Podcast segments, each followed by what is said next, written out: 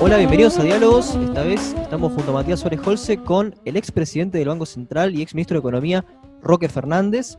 ¿Cómo estás, Roque? Hola, buenas tardes, gusto de saludarlos. No, un gusto para nosotros tenerte acá, Roque. Eh, estuvimos leyendo tu trabajo académico y la verdad que es muy interesante, unos papers muy recomendables, que bueno, vamos a ir repasando a lo largo de esta charla y también hablando un poquito de, economía, si se siente a gusto. ¿Cómo no? ¿Cómo no? Eh, Roque, tengo una pregunta por ahí para empezar, ¿no? Y es, eh, en tu vida, ¿en qué momento y por qué decidiste inclinarte a estudiar economía? Eh, en, realidad yo, estudié en la Facultad de Ciencias Económicas de Córdoba cuando salí del secundario. Eh, no existía la carrera de, economía. Eh, esto, economía era una materia que se daba en la Facultad de Ciencias Económicas. y después de hacer la carrera de contador, eh, se podían hacer algunas materias más eh, con un año adicional y, se mm, cubría la licenciatura en economía. Este, y después, por supuesto, una tesis y el doctor en economía, que eso es lo que yo completé en la Universidad de Córdoba.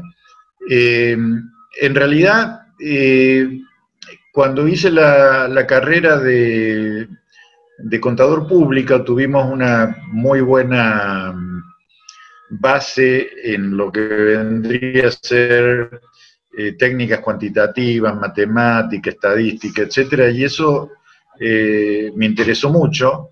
Eh, tanto es así que yo trabajé de ayudante de investigación en el Instituto de Matemática y Estadística. O sea, cuento esto porque en, aquel momento me, inclinaba un poquito más para, para matemática y estadísticas Incluso en algún momento consideré un poquito la carrera de, actuario, de estadística, pero eh, en el último año eh, tuve la, digamos, la suerte de este, hablar con otros profesores eh, que me dijeron que, bueno, que, en realidad la, carrera economista era una buena opción, entre ellos este, Humberto Petrey, que fue eh, bastante influyente, digamos, en, mi vida.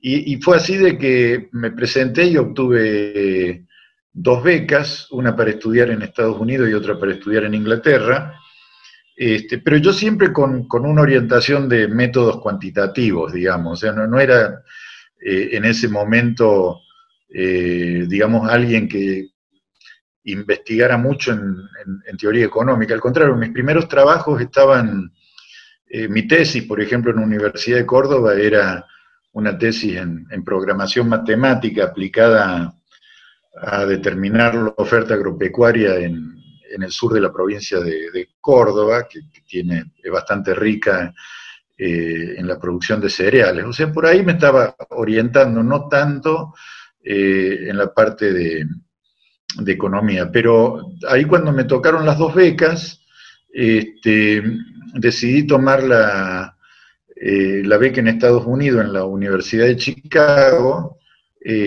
y fundamentalmente seguí con, los cursos en métodos cuantitativos, estadística, econometría, pero también este, ya la, Universidad de Chicago hacía mucho, mucho énfasis también en economía, teoría monetaria, micro.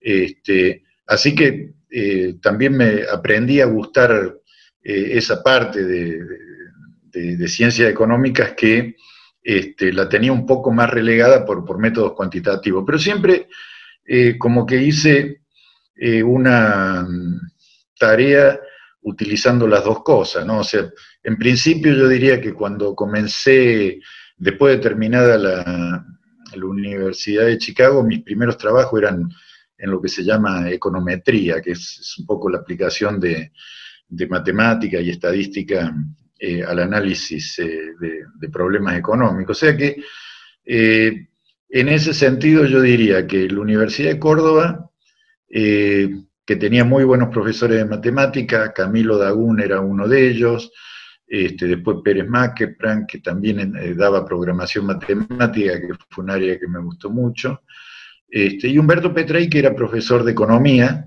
este, que empujaba para que, para que yo fuera economista, digamos, trataba de, inducirme para ese lado, y, bueno, a la larga eh, tuvo éxito en, que, me orienté hacia economía, pero siempre manteniendo eh, cierta pasión y gusto para, para los métodos cuantitativos, o sea que eh, hasta el día de hoy yo sigo alternando eh, un poco de teoría económica con métodos cuantitativos, que digamos la parte de teoría económica, micro, macro, tiene mucho más mercado que lo que puede ser un, trabajo empírico, que, está más orientado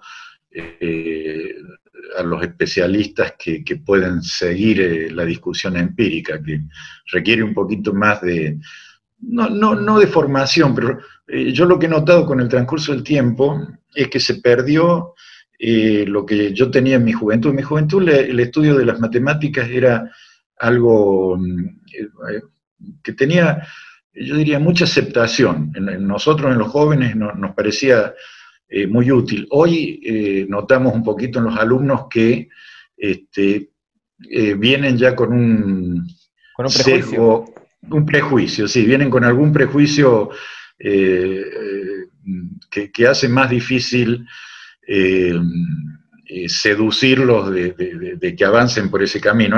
Por eso es, muy importante siempre en, el mundo académico que los profesores de matemática y estadístico sepan hacerle gustar esa materia a los alumnos. O sea, tiene que haber un muy buen profesor este, que no solamente escriba fórmulas en un pizarrón, sino que las aplique y, explique la, gran utilidad que, es conocer estos métodos para poder hacer análisis científico. Prácticamente todo lo que uno hace, este, a lo mejor conjeturando hipótesis, etcétera, tarde o temprano tiene que validarlo empíricamente. Hoy, si uno observa lo que eh, se demora para este, poder eh, eh, lanzar una vacuna del coronavirus, se da cuenta que, todo esto son una cantidad de ensayos que tienen que ser permanentemente verificados en poblaciones, reevaluados, y todo, todo eso es técnica estadística, matemática y en economía es lo mismo, o sea,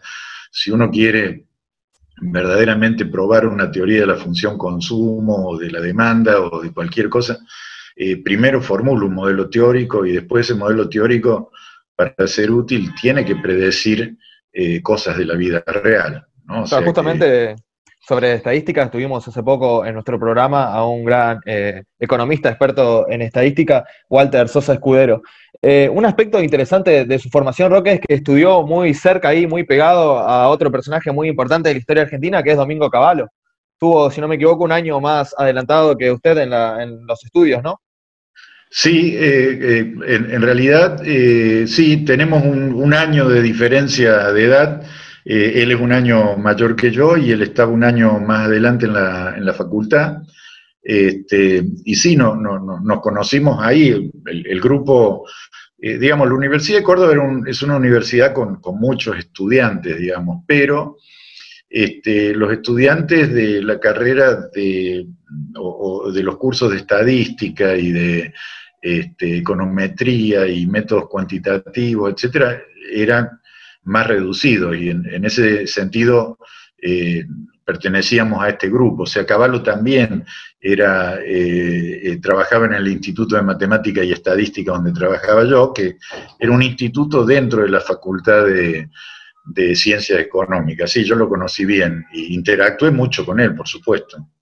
Eh, Roque, em, si bien se ve que claramente tenés una inclinación hacia las matemáticas y hacia la estadística, bien pudiste haber estudiado otras carreras, por ejemplo, eh, matemáticas justamente, o física o algo así.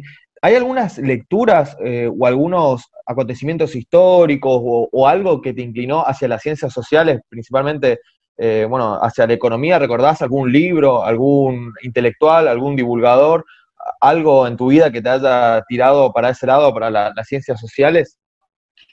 Eh, en realidad, eh, la influencia tal vez más notable ha sido mi padre. Mi padre era contador público y este, era un fanático de la economía. La economía como como, digamos, eh, curso universitario no existía cuando mi padre estudió, pero mm, en sí él tenía, por ejemplo, los libros de Samuelson, este, tenía el libro de Marshall, o sea, Marshall escribió antes que Keynes, o sea, que eran libros bastante, bastante antiguos, este, que estaban en, la biblioteca de mi casa, este, y yo los miraba, siempre miré con mucha curiosidad este, eso, eh, y, tiene una conexión porque en, el fondo eh, una cosa que hoy se conoce como finanzas de empresas eh, está muy vinculado a lo que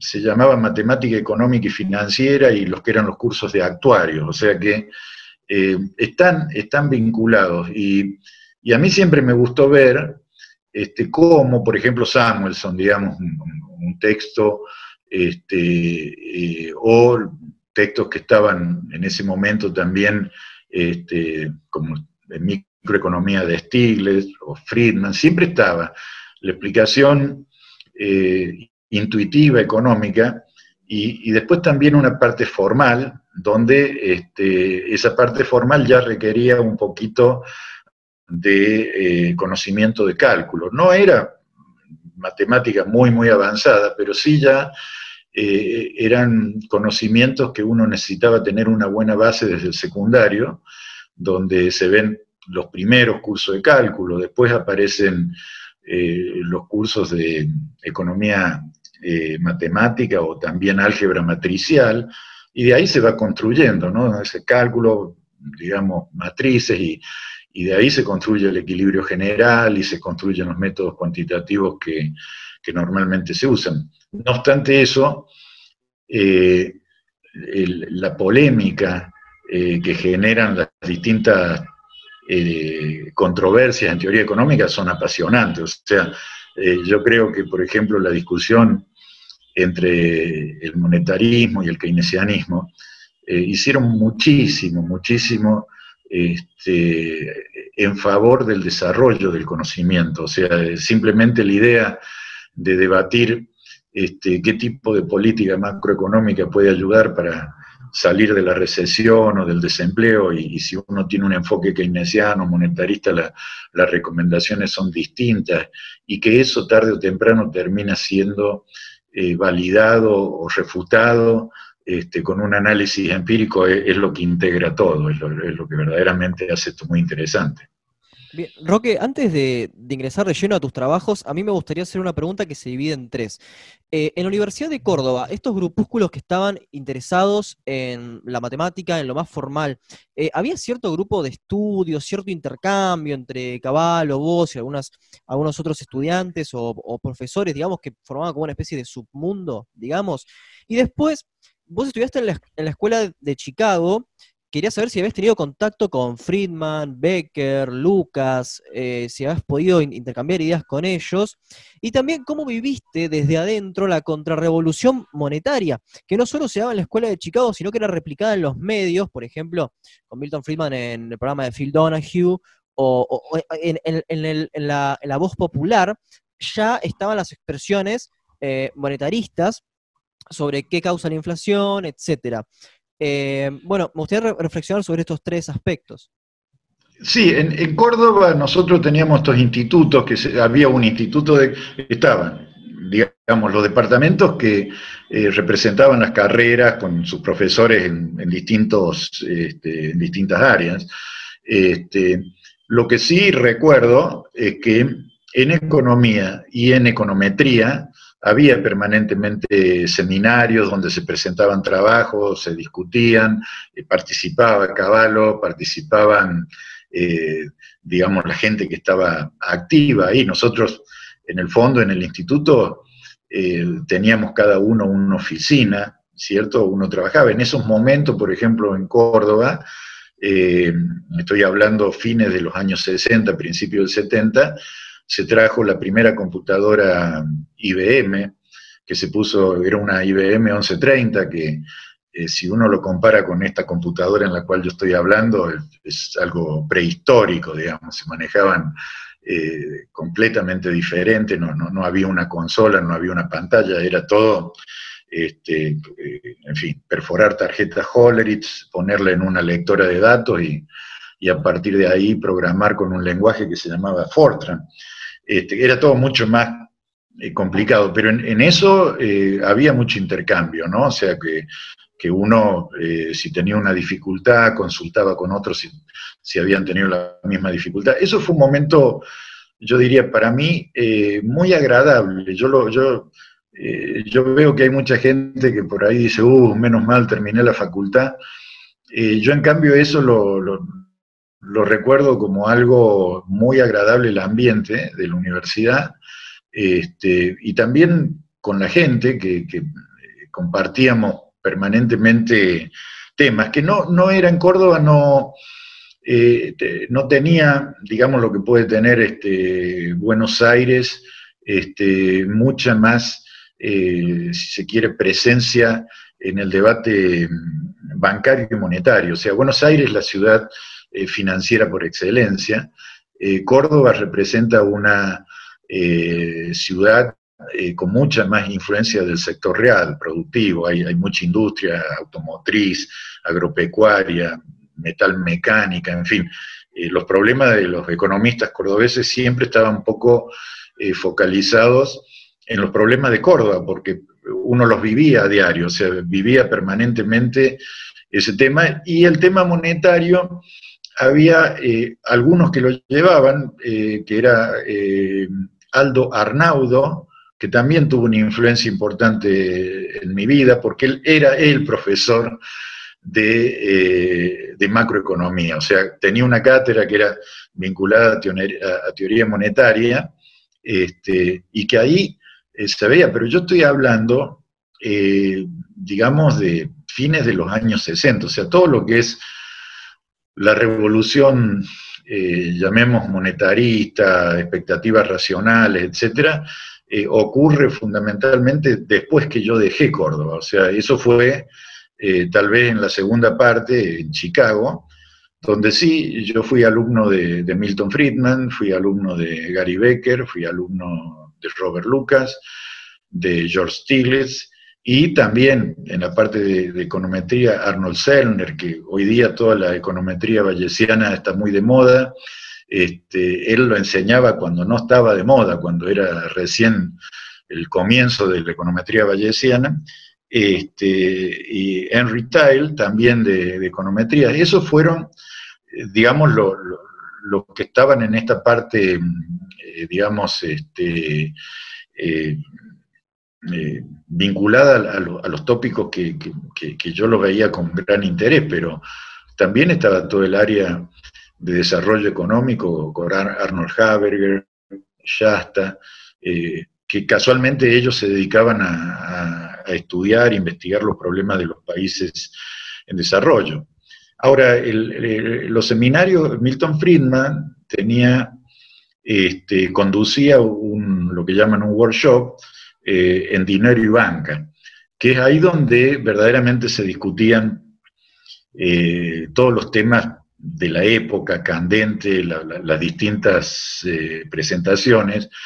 Este, y curiosamente, Milton Friedman no enseñaba teoría monetaria, todos lo identifican como este, digamos, con alguien que contribuyó en forma muy importante a la teoría monetaria, pero no lo hacía desde sus lecciones en, los cursos que daba en Chicago. En Chicago daba el, curso, eh, los dos primeros cursos de microeconomía, o sea que eran 301, 302, este, con un enfoque excelente, digamos, que está, casualmente uno puede ver el, libro de, micro, de teoría de precios que se llama de Friedman, este, representa lo, que él en esa época daba, que estamos hablando de los primeros años de la década del 70.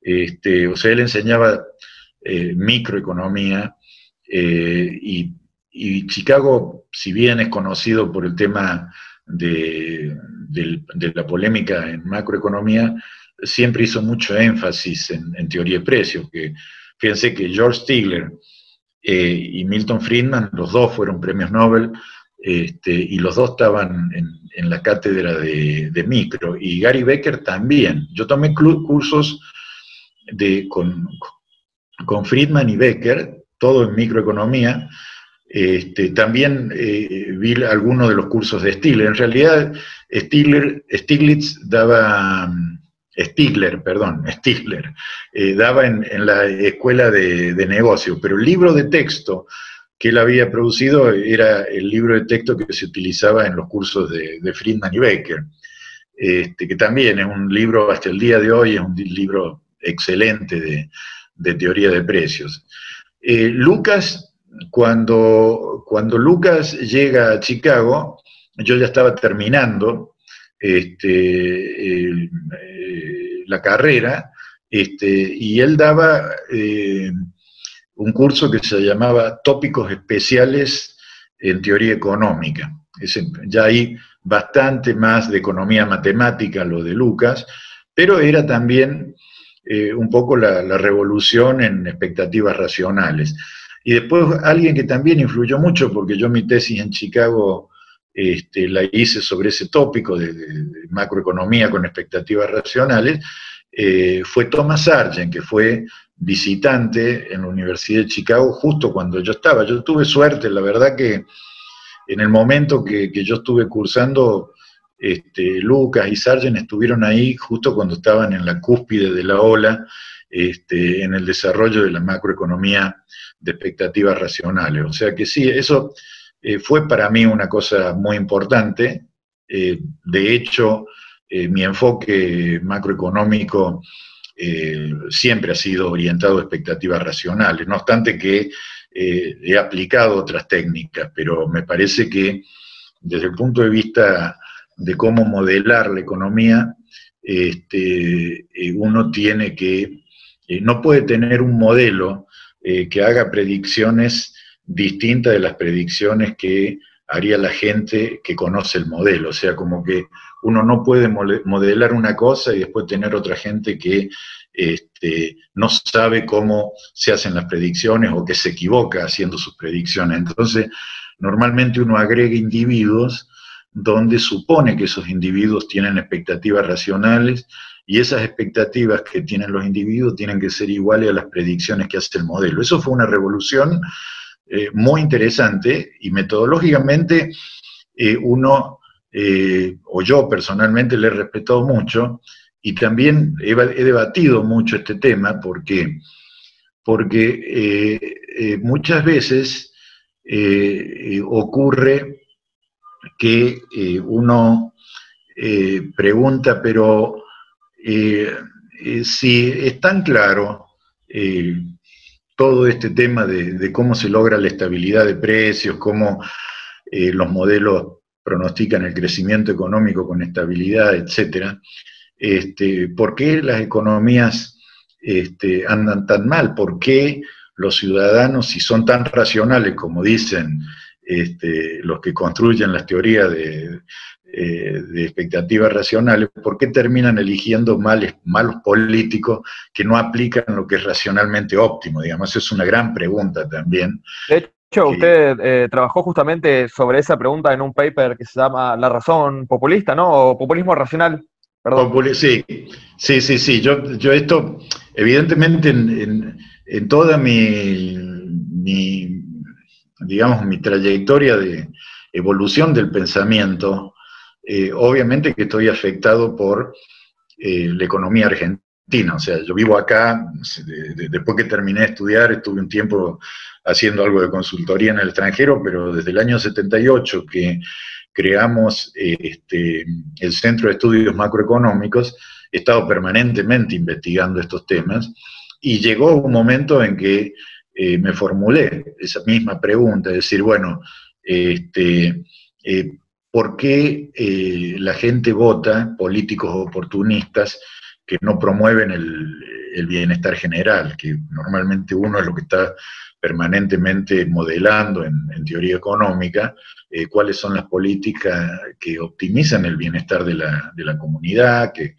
ayudan al crecimiento económico, que este, provocan, eh, diría, las condiciones que que eh, también facilitan una mejora en la lucha contra la pobreza y todos estos problemas que uno permanentemente trata de, analizar y formalizar, este, chocan contra una realidad donde uno dice, bueno, eh, uno está suponiendo agentes racionales, pero cuando la gente va y entra al cuarto oscuro, pareciera que se saca de la cabeza la racionalidad y elige el peor representante este, que le va a provocar este, una economía en decadencia, con bajo crecimiento, con inflación, con pobreza, etc. Entonces, ahí eh, me puse a estudiar un poquito ya, eh, los economistas partimos de, cuando ponemos el, supuesto de racionalidad, eh, normalmente ponemos un individuo que tiene la suficiente habilidad cognitiva como eh, para distinguir qué es lo que es una pera de una manzana, y si el precio de la pera sube y el de la manzana baja, va a consumir más manzana que pera porque conoce exactamente lo que está haciendo. Entonces, ese es el supuesto básico en microeconomía donde uno eh, eh, postula que ese agente tiene el conocimiento suficiente para este, lograr una asignación óptima del dinero que tiene en la compra de una canasta para consumo. Claro, Esa es la base. En, este sentido, el concepto de racional en economía es totalmente distinto de lo que es racional en filosofía, por ejemplo.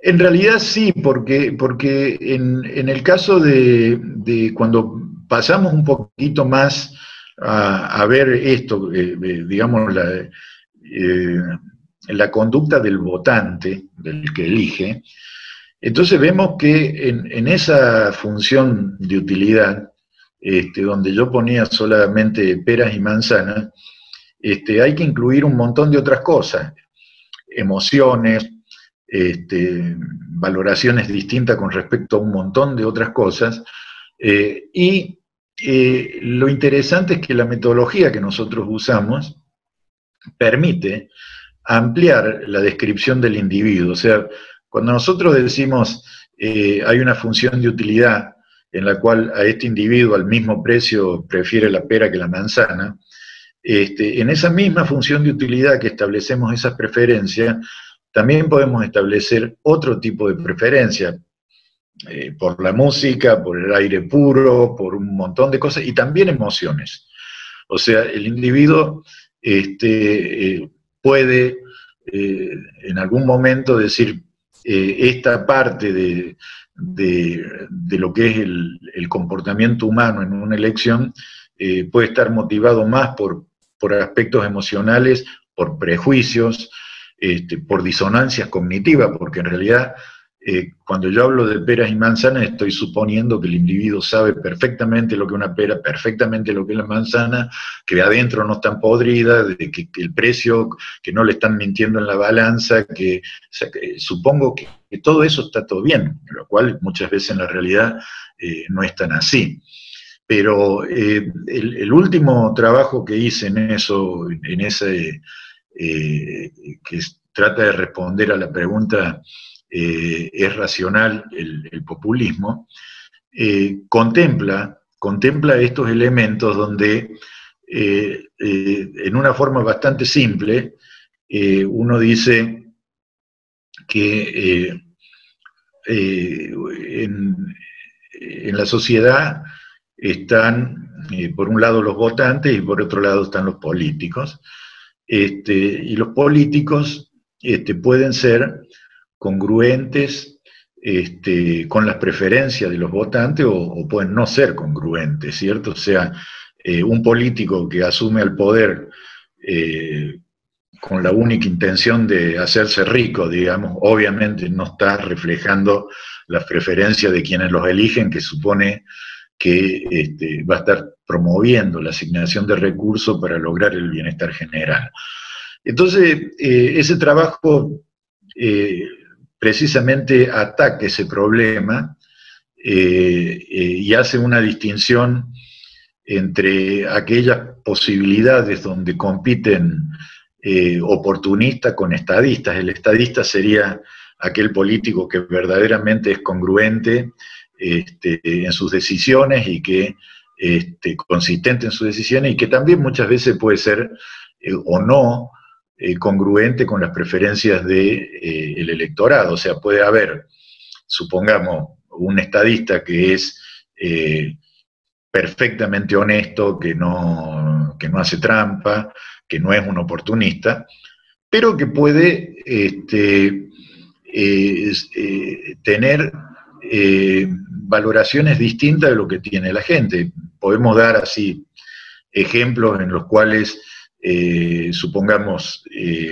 la valoración que le dan a la preservación del medio ambiente puede ser diferente entre un político honesto y lo que la sociedad este, asigna de valor al medio ambiente. Ahí puede haber diferencias sanas de opinión, este, eh, y eso también se puede modelar y, resolver. Pero eh, la conclusión de ese trabajo es que eh, el populismo, el populismo es una solución de un modelo de teoría de juegos, digamos, pero es una solución que se llama oportunismo impenitente, o sea que aquel político que se disfraza de congruente con las funciones de preferencia del electorado, este, pero una vez que es elegido opera en contra de la preferencia del electorado, ese es un oportunista, o sea, se disfrazó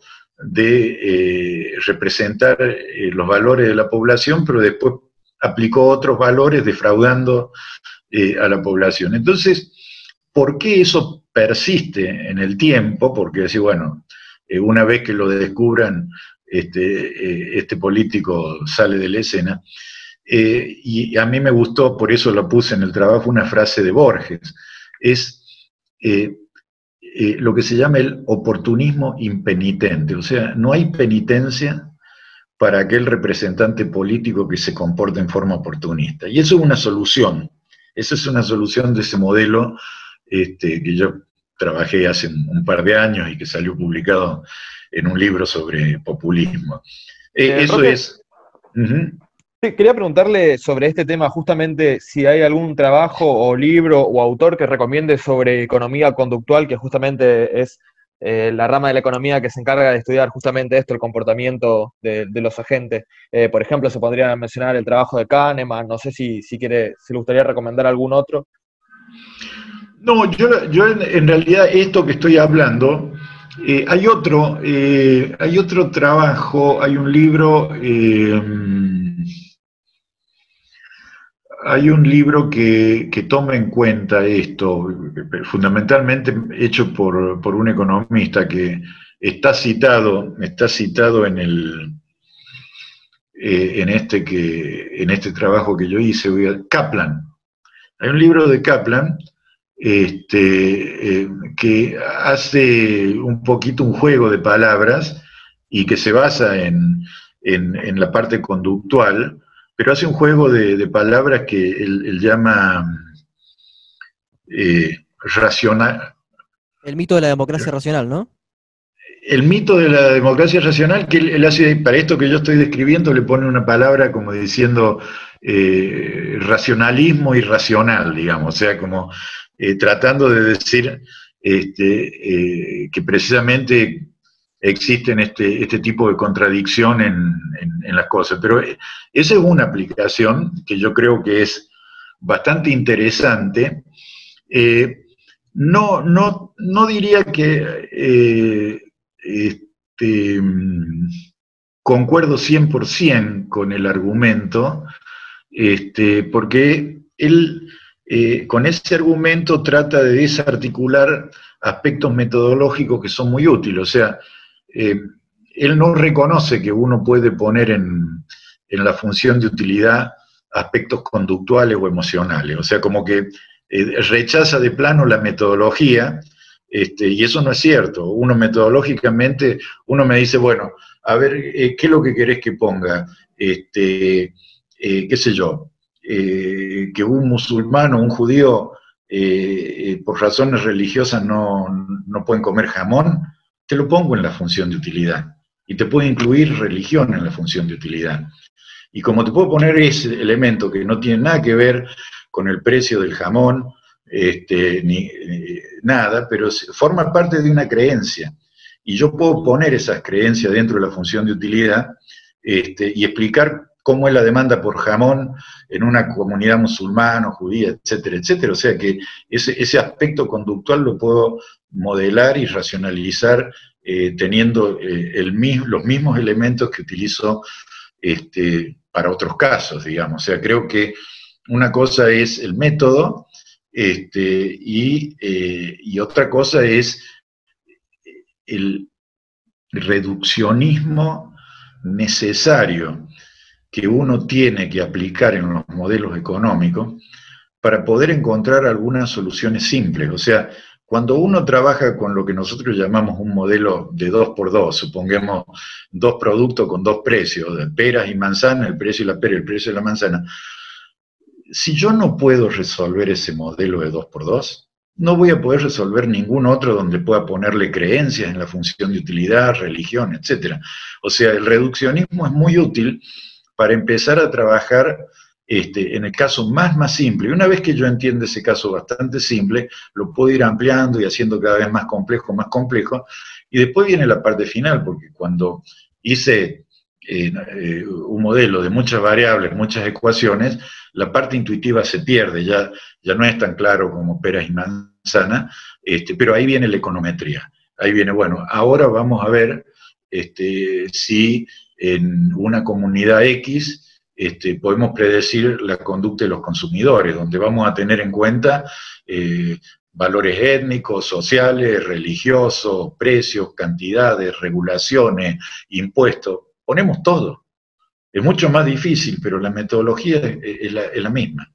Entiendo eso porque justamente eh, vamos de lleno a uno de tus trabajos en 1980 sobre eh, el sistema previsional argentino tiene justamente un marco teórico de expectativas racionales y muy marcado de public choice. Y justamente el public choice, una de las críticas que, se le hace es que no es generalizable, porque claro, al tomar, eh, digamos, modelos muy específicos, no podés generalizar, como estabas mencionando respecto al populismo racional, que todos los políticos sean... Eh, en distintos periodos se comporten de la misma manera. Este mismo político que es totalmente honesto puede ser, este, totalmente es una metáfora, pero puede dejar de serlo era otro periodo. No obstante, volviendo a este trabajo, eh, señalás algunas cosas respecto al sistema previsional argentino en los 80 y em, después es lo que terminó ocurriendo, las recomendaciones que vos em, sugerís.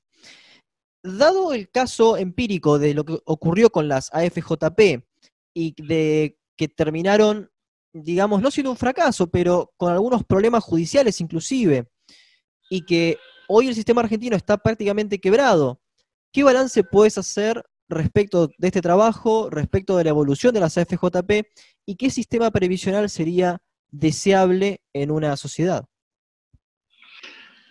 Bueno, yo vamos a ir por lo último, vamos a ir por lo último y después vamos a ver eh, la, parte técnica de la, de la primera parte. Eh, lo que sería deseable eh, en una sociedad es que eh, hubiera un sistema que pudiese atender aquellos casos de indigencia, imposibilidad de algunos seres humanos de poder lograr este, su sustento porque, porque tienen enfermedades, porque tienen algún tipo de problema. Y entonces ahí eh, se justifica la asistencia social por parte del Estado. O sea, nosotros identificamos estos sectores de extrema pobreza o de indigencia y este, buscamos la forma de asistirlo. Eh, ese es el, mecanismo. Ahora, uno dice, bueno, perfecto. Dado que tenemos que asistir eh, a estos sectores de, extrema pobreza e indigencia, ¿cómo lo asistimos? Yo diría, busquemos impuestos de rentas generales. No le pongamos un impuesto al trabajo, no le pongamos un impuesto este, eh, como puede ser un sistema de seguridad social que eh, se llama solidario, en el sentido de decir, este, vamos a sacar los recursos de los trabajadores que hoy día están en el sistema y se lo damos a aquellos que este, tienen que recibir beneficios. Porque eh, en ese trabajo yo no toqué, yo no toqué lo que se llaman eh, em, eh, el sistema. Yo ahí estaba hablando de un sistema de reparto puro y de un sistema de capitalización puro. Vamos, vamos a explicar lo que es un sistema de reparto puro. Un sistema de reparto puro este, diría lo siguiente, o sea, supongamos una población homogénea, ¿no? que todos somos iguales y que este, eh, tenemos 40 años de, vida activa, digamos, o sea, trabajamos durante 40 años, este, pero vivimos 10 años más después de que nos jubilamos. O sea que eh, durante esos 40 años eh, que yo trabajo, tengo que consumir este, y al mismo tiempo ahorrar para cuando yo ya no pueda trabajar y tenga que vivir mis últimos 10 años en base de lo que yo produje durante 40 años y reservé para los últimos 10 años. Entonces, eso puede hacerse de dos formas.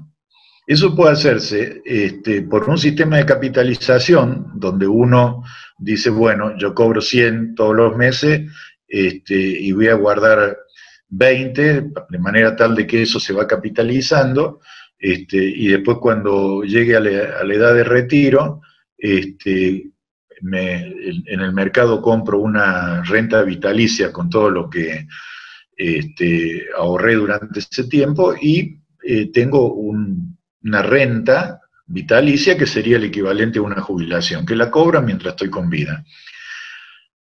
Eso se puede hacer de dos formas.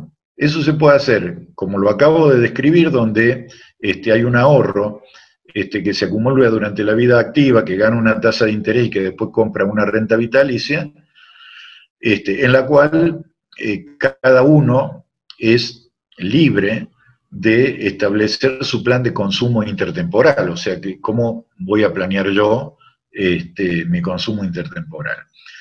Eh, ese sería el sistema de capitalización y seguro. Otra alternativa es decir, no, eh, lo que vamos a hacer es lo siguiente. Este, eh, de la parte de su sueldo, le vamos a retener, eh, usted gana 100, le vamos a retener 20%, ese 20% se lo vamos a dar ya mismo a los que están en la clase pasiva. O sea, como que en tiempo real el, individuo que está trabajando no cobra el 100% de, su salario, no lo recibe, sino que cobra 80 y esos 20 que quedan van a cubrir eh, a los que no están trabajando. Entonces, por eso se llama sistema de reparto, o sea, las generaciones que están activas este, dan una parte de su sueldo para las generaciones pasivas. Cualquiera de los dos sistemas es válido. En economía, este último caso que yo acabo de mencionar eh, se llama este, generaciones superpuestas, o sea que hay una generación que se hace cargo del consumo de la generación pasiva. ¿Por qué? Porque cuando él llegue a ser en la clase pasiva, va a haber otros jóvenes que le van a ayudar a sostener su consumo. Lo que pasa en estos sistemas es que eh, se desvirtúan por completo se desvirtúan por completo eh, en, el, sistema de reparto, porque eh, cuando uno ve, supongamos que este, existe, por ejemplo, un régimen general en la cual a, todos los jubilados en el régimen general se le paga este, X cantidad, supongamos, no sé, una cantidad dada. Y este, después hay un régimen especial donde aquellos jubilados que se jubilan en el régimen especial cobran 50 veces más, o sea, si nosotros, para dar un ejemplo, tenemos algunos jubilados que trabajaron 40 años y cobran 30 mil pesos, y después tenemos otros jubilados que pueden que hayan trabajado o no, los 30 o 40 años, y cobran un millón de pesos de jubilaciones, pues sí, bueno, pero eh, ¿cómo funciona esto? Porque no, ese no reviste eh, un equilibrio actuarial. ¿Por qué? Porque ese régimen especial, este, que son las jubilaciones de privilegio, este, no están fondeadas ni con aportes previos, ni con un criterio solidario, sino que eh, directamente es un privilegio. Es un privilegio. Entonces, ¿con qué se paga ese privilegio? Y ese privilegio se paga pagándole menos a los que están en el régimen general y más a los que están en el eh, eh, sistema privilegiado. ¿Cuál es el eufemismo o la trampa, si se quiere, que este, se utiliza para justificar esto? Y dicen, no, lo que pasa es que este, el, individuo que está en el régimen general, toda la vida se le retuvo, supongamos, 20%. Este, en cambio, eh, un jubilado de la Corte Suprema, supongamos, que recibe un millón de pesos, hizo un aporte especial durante su vida activa. O sea, eh, en vez de hacer un aporte de 20%, aportó 21% o 22%. Pero hay una desproporción fenomenal, o sea, actuarialmente eh, no se sostiene que alguien que haya puesto un punto o dos puntos más por mes durante su vida activa le dé derecho a cobrar una jubilación 50 o 100 veces más alta que la del régimen general. Entonces el sistema de reparto tiene ese problema, que se reparte y se reparte arbitrariamente, porque eh, nadie ha hecho el cálculo actuarial, o mejor dicho, seguro que está hecho, pero no lo muestran, de cómo ese sistema, eh, el sistema de reparto discrecional, eh, termina siendo un impuesto sobre la contratación de mano de obra. O sea, el pobre individuo que hoy día entra, supongamos que esto que acabamos de ver hace poco, que eh, había 15 puestos de auxiliares de restaurante, lavacopa, cocinero, lo que sea, y había 2.000 postulantes haciendo cola. Eh, esos individuos que están ahí, muy, muy pocos van a poder, digamos, ser futuro dueño de restaurante o empresario. Algunos sí, y ojalá que sean todos, digamos. Pero ellos van a, eh, en el momento que entren, van a estar aportando al régimen general y eh, después de haber hecho cola, tener un trabajo de mínima este, remuneración, eh, tienen que estar sustentando las jubilaciones de privilegio. Porque la parte de los aportes que ellos hacen van a ese régimen general donde va a haber jubilados de lavacopa, pero parte de lo que ellos están poniendo va a ir para este, los jubilados de privilegio, que son políticos, miembros de la Corte Suprema. Entonces, y eso genera muchas distorsiones. Entonces, por eso el sistema de capitalización tiene la ventaja de que cada uno recibe lo que ahorró. Este, y eh, eh, todo lo que sea eh, la atención a la pobreza y la indigencia tiene que ir de rentas generales, tiene que ir de impuestos generales y no sobre el lavacopa que tuvo que hacer una cola y que hubo 2.000 haciendo cola y dieron 15 trabajos. Eso es totalmente injusto. Totalmente injusto. Entonces, volviendo a ese trabajo, este, que ese fue el trabajo número uno que yo hice apenas volví de Estados Unidos en, el SEMA. Ese trabajo diferencia perfectamente lo que vendría a ser un sistema previsional eh, basado en un, criterio de este, capitalización y seguro, que era la FJP. La FJP, eh, eh, la idea fue buena, la instrumentación tuvo eh, un defecto político. Eh, Chile, ¿qué hizo? Chile que verdaderamente tuvo un desarrollo fenomenal, fenomenal en el mercado de capitales, hizo eh, la reforma completa, o sea que dijo, este, pasamos, todo el mundo pasa al régimen de capitalización y seguro. No queda un ANSES vivo. Todos pasan para allá, todos. Y dicen, bueno, pero ¿qué hacemos con los jubilados que hoy día están cobrando del ANSES. Se los pago de rentas generales. ¿Y cómo se lo pago de rentas generales? Emito un bono que lo van a suscribir los que están en el sistema de capitalización y seguro, pero que ahí van a ir recibiendo una tasa de interés, y qué pasa, en el transcurso de una generación, las generaciones superpuestas, unos van naciendo, otros van muriendo, se resolvió el problema. En cambio, Argentina, ¿qué hizo? Hizo la cosa media este, hizo la creación de las AFJP y se había creado una caja enorme, una caja enorme, y esa caja enorme fue lo que le dio a los políticos oportunistas la posibilidad de apropiarse de esa plata que pertenecía a los futuros jubilados. Es así como funciona el tema. Esos son los temas este, que tratan, normalmente la mayoría de mis trabajos van por ese lado.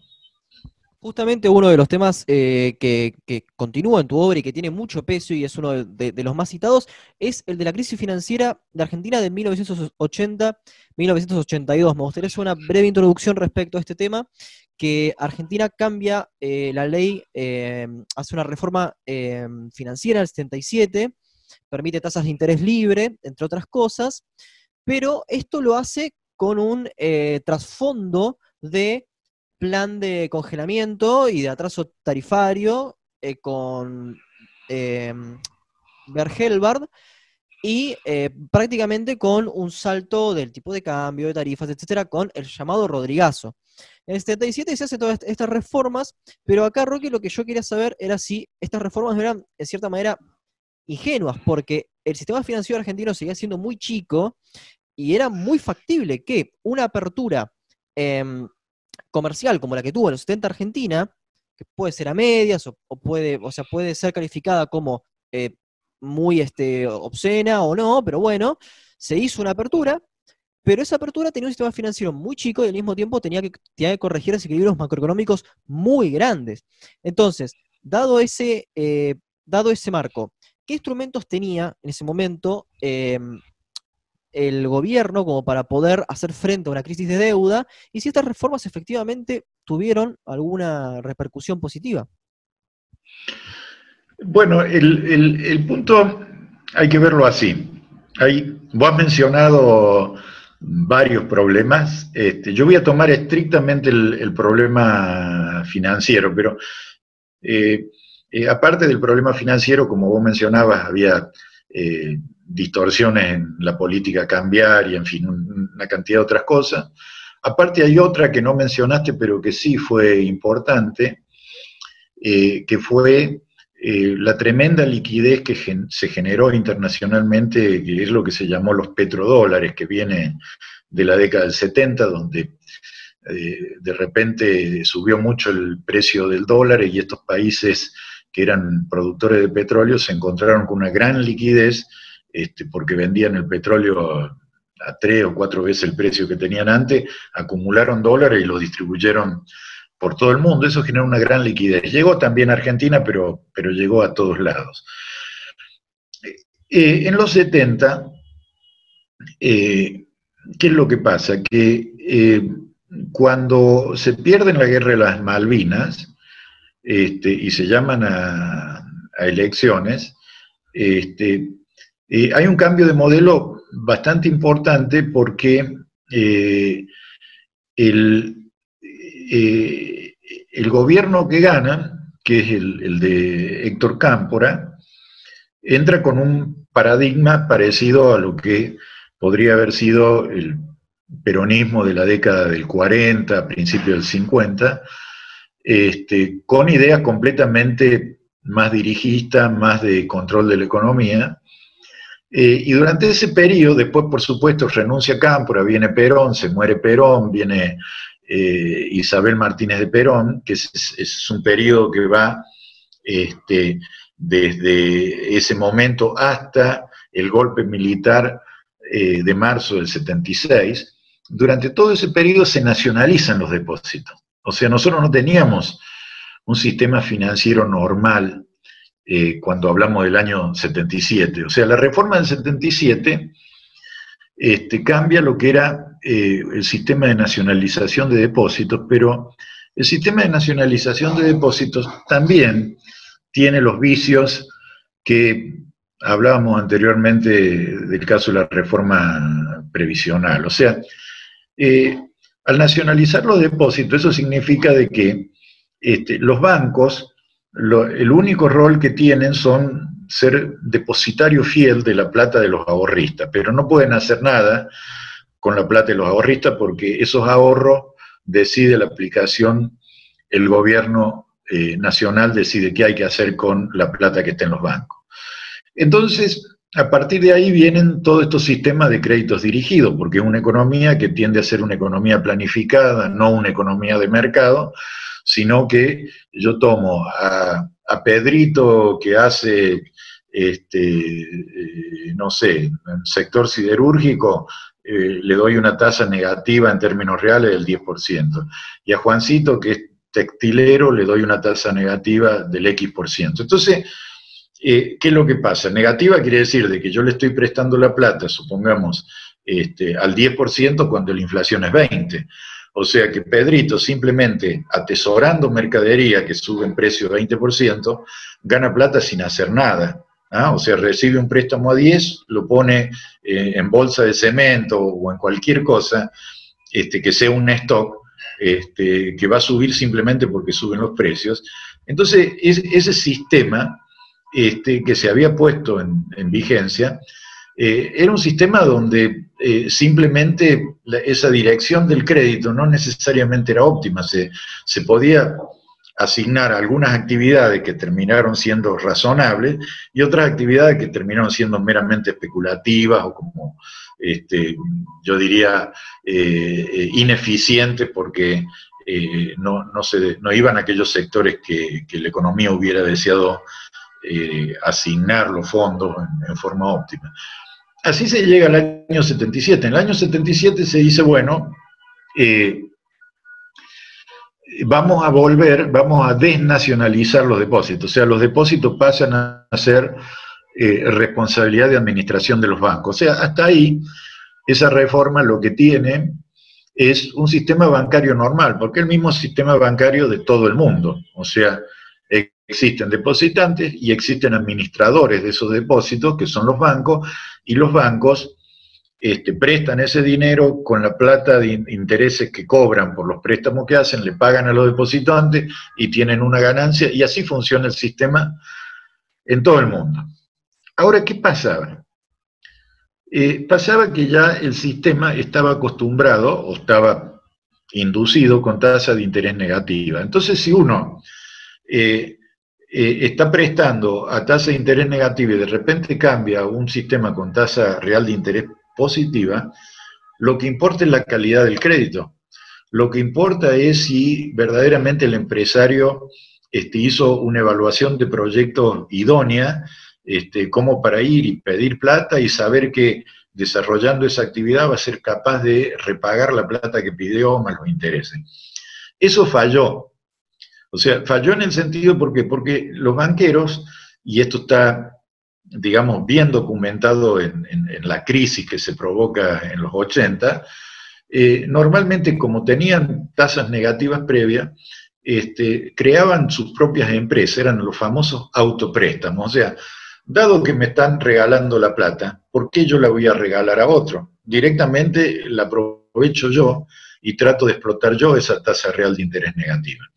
Eso es lo que se acumuló en el sistema bancario este, eh, durante los 70, donde la, reforma este, que se hizo fue una reforma de volver a la normalidad, pero la situación es que no era normal, este, eh, los bancos estaban llenos de autopréstamos y ahí sí se puede decir de que falló el tema de supervisión bancaria, este, porque la supervisión bancaria, la superintendencia de bancos tendría que haber controlado que esas cosas no pasaran, pero pasaron, pasaron.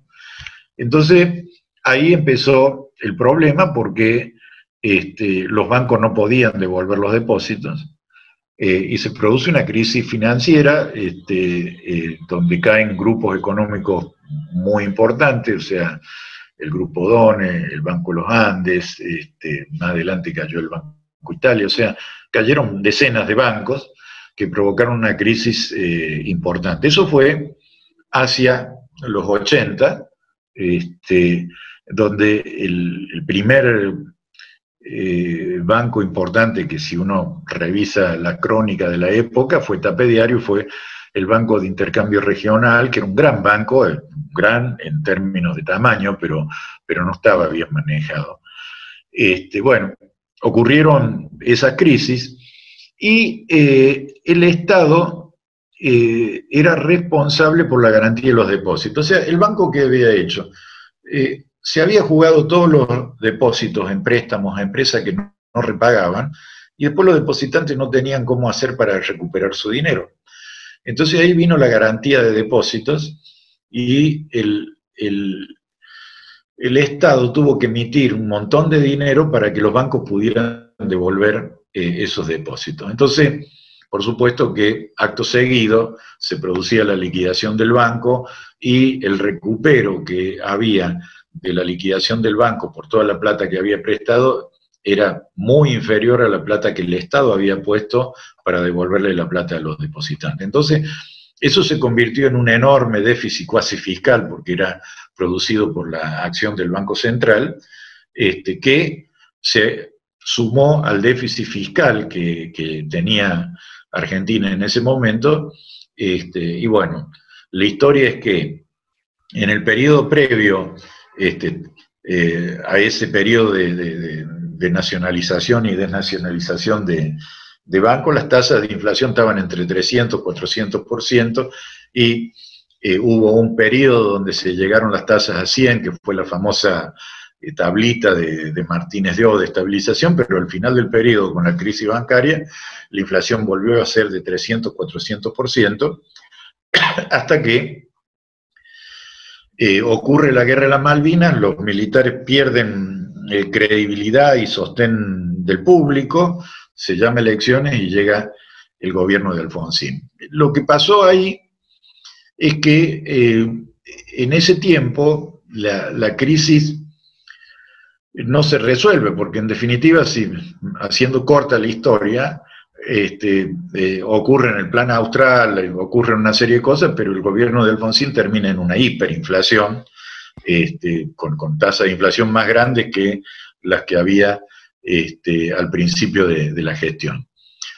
A todo esto, lo que ocurre es que eh, estos fenómenos no eran solo de Argentina, habían ocurrido en, otros países, y se produce una revolución muy importante a nivel internacional, que son lo que se llaman la adopción de las normas de Basilea. O sea, eh, una serie de auditores bancarios se reúnen en, Basilea y dicen, bueno, ¿por qué quebraron tantos bancos? ¿Qué es lo que pasó? El caso Argentina es un caso especial, pero hubo otros bancos donde el régimen prudencial de supervisión bancaria no había funcionado bien. Entonces se cambió el régimen de supervisión y se exigió a los bancos eh, aumentar los capitales mínimos. O sea que la idea es muy simple, es decir, eh, usted quiere ser banco, perfecto. Usted, al darle yo la patente de banco, usted va a estar prestando plata ajena, usted va a estar prestando, si un depositante le da 100, eh, va a tener que guardar 20 de encaje, va a tener que mantener una liquidez, supongamos, de 20%, va a poder prestar 80. Pero ¿sabe qué? de esos 80 que usted está prestando, que es plata ajena, va a tener que poner 10 que son suyos. O sea que se lo hace responsable al bancario, al banquero, eh, de ser socio en, compartir el riesgo de los préstamos que otorga. O sea, más bien cuídese qué tipo de crédito otorga, porque si ese crédito falla, usted va a estar dando de baja el capital y yo como supervisión bancaria le voy a exigir que reponga inmediatamente el capital perdido. Entonces, ahí empieza a funcionar otro sistema que este, eh, eh, funciona, que lo, cambiamos en los 90 precisamente, eh, y hasta el día de hoy funcionó bien, porque vino un periodo que fue el periodo del tequila en el año 94, donde hubo que liquidar... antes, antes, antes de ir a eso, porque el, tequila está... o sea, sí, estamos más lejos. Sí, sí, sí. Pero hay, hay una cosa que yo entiendo eh, que, por supuesto, eh, es el, plan Bonex. El plan Bonex yo creo que tiene realmente otra vez un marco teórico de expectativas racionales em, y que, eh, si bien lo implementó Herman González, bueno, vos fuiste la persona que lo diseñó. el tema con el plan Bonex era que era un instrumento para paliar un poco la hiperinflación, porque las expectativas de, de los agentes era efectivamente que iba a haber más inflación.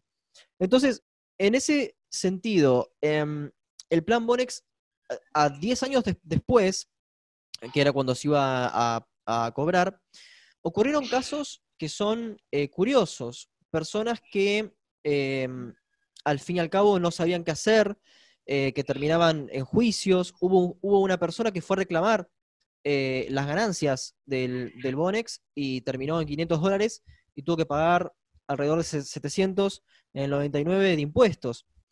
Em, entonces, ¿cómo, ¿cómo se pensó el Bonex, cómo se instrumentó y si crees que, bueno, con estos resultados que acabo de, mencionar, este, fue un éxito o, fue el instrumento que había en el momento para, poder paliar un poco esta crisis? El, plan Bonex nace eh, en el medio de, la hiperinflación eh, que recibe eh, el gobierno que entra, digamos, la hiperinflación de Alfonsín se traslada también como hiperinflación en el primer año de, de Menem. ¿Y qué es lo que pasaba? Que como las tasas de inflación eran tan tan altas, eh, en aquel momento lo que existía era una remuneración de los encajes bancarios. O sea, cuando un individuo depositaba, supongamos, 100 pesos en un banco, este, el banco le decía, bueno, este, eh, no retires esos 100 pesos, porque yo te voy a pagar por esos 100 pesos eh, lo que es la tasa de inflación. Este, o sea, estaban, los, los depósitos estaban indexados de alguna manera a la tasa de inflación. Tengamos en cuenta que los depósitos en una hiperinflación del momento eran depósitos a 7 días, o sea, el plazo fijo era 7 días. Entonces, ¿qué es lo que sucedía? Que los individuos estaban en, una angustia permanente en si eh, los intereses que le pagaban por el plazo fijo eran suficientes para este, eh, acompañar la rentabilidad que le daba no hacer el plazo fijo, sino comprar dólares. O sea que eh, había una tensión en donde eh, los intereses sobre el plazo fijo siempre estaban este, siendo una amenaza permanente sobre el mercado cambiario, porque el individuo decía, o me dan lo que gana el dólar, o me compro dólares. Esa era la situación, esa era la situación. O sea que, entonces, como el gobierno este, eh, no tenía dólares para vender y no los podía controlar, lo que teníamos era una situación de pánico porque había una hiper. Entonces, eh, ¿qué pasa? Que la tasa de inflación estaba indexada al pánico. lo, que la gente creía que los precios iban a subir, pedía por este, intereses de plazo fijo y el dólar subía con eh, la inflación esperada. Entonces, eh, el plan Bones lo que dijo fue lo siguiente, miren, acá estamos en una trampa en la cual, este, para que el dólar no suba, cada vez subimos más los intereses de los plazos fijos. Este, y, eso genera una inflación esperada porque los intereses de los plazos fijos se pagaban con emisión monetaria. Entonces estaba toda la base monetaria indexada al pánico, o sea que si hay un pánico de una inflación del 50% mensual, emito 50% mensual. Y si la gente piensa que va a ser 60% mensual, emito al 60% mensual para pagar los intereses y para mantener a los argentinos en peso. ¿Y por qué los argentinos este, razonablemente pedían eso? Porque decían, mira, si no me da eso, me voy al dólar. Entonces, ¿sabes qué? Te doy los dólares directamente. Entonces, el plan Bonic fue directamente darle dólares por los plazos fijos. Se convirtieron los plazos fijos en un bono en dólares al valor de mercado y ese, ese Bonex se repagó íntegramente. La única diferencia es que el plazo fue 10 años, se fue pagando gradualmente durante 10 años. O sea que se salió del pánico de la puerta 12, donde todos estaban provocando una tremenda inflación, hiperinflación, y se dijo, bueno, este, no se preocupen que los dólares que ustedes quieren lo van a tener, y efectivamente lo tuvieron. El BONEX se pagó íntegramente, no hubo ninguna reprogramación, sino lo que se le dio en dólares, en eso, además se le estaba dando un bono con jurisdicción extranjera. O sea que ya no era, mirá, te lo voy a pagar sí o sí, si no me puede hacer un juicio en New York. Entonces, yo eso lo diseñé este, como diciendo la única salida, la única salida de la hiperinflación. Normalmente las hiperinflaciones se salen este, fijando el tipo de cambio en una moneda dura. O sea, la experiencia de todas las... Ahí tienen, por ejemplo, una referencia magnífica que es eh, cómo separaron cuatro hiperinflaciones de Sargent, donde en todos casos se, busca eh, un ancla eh, real para decirle, mira, se terminó, los precios eh, explotaron, pero este, este dinero tiene respaldo. En cambio, en una hiperinflación el dinero no tiene ningún respaldo. Entonces acá directamente se dijo, su depósito tiene un respaldo, es un bono que tiene, este, está expresado en dólares este, y tiene una jurisdicción especial. Se pagó íntegramente. Ahora, ¿qué pasó? El individuo que estaba a siete días, este, decía, no, bueno, pero este, yo no puedo esperar que me amorticen esto durante 10 años. Y eso fue efectivamente un problema.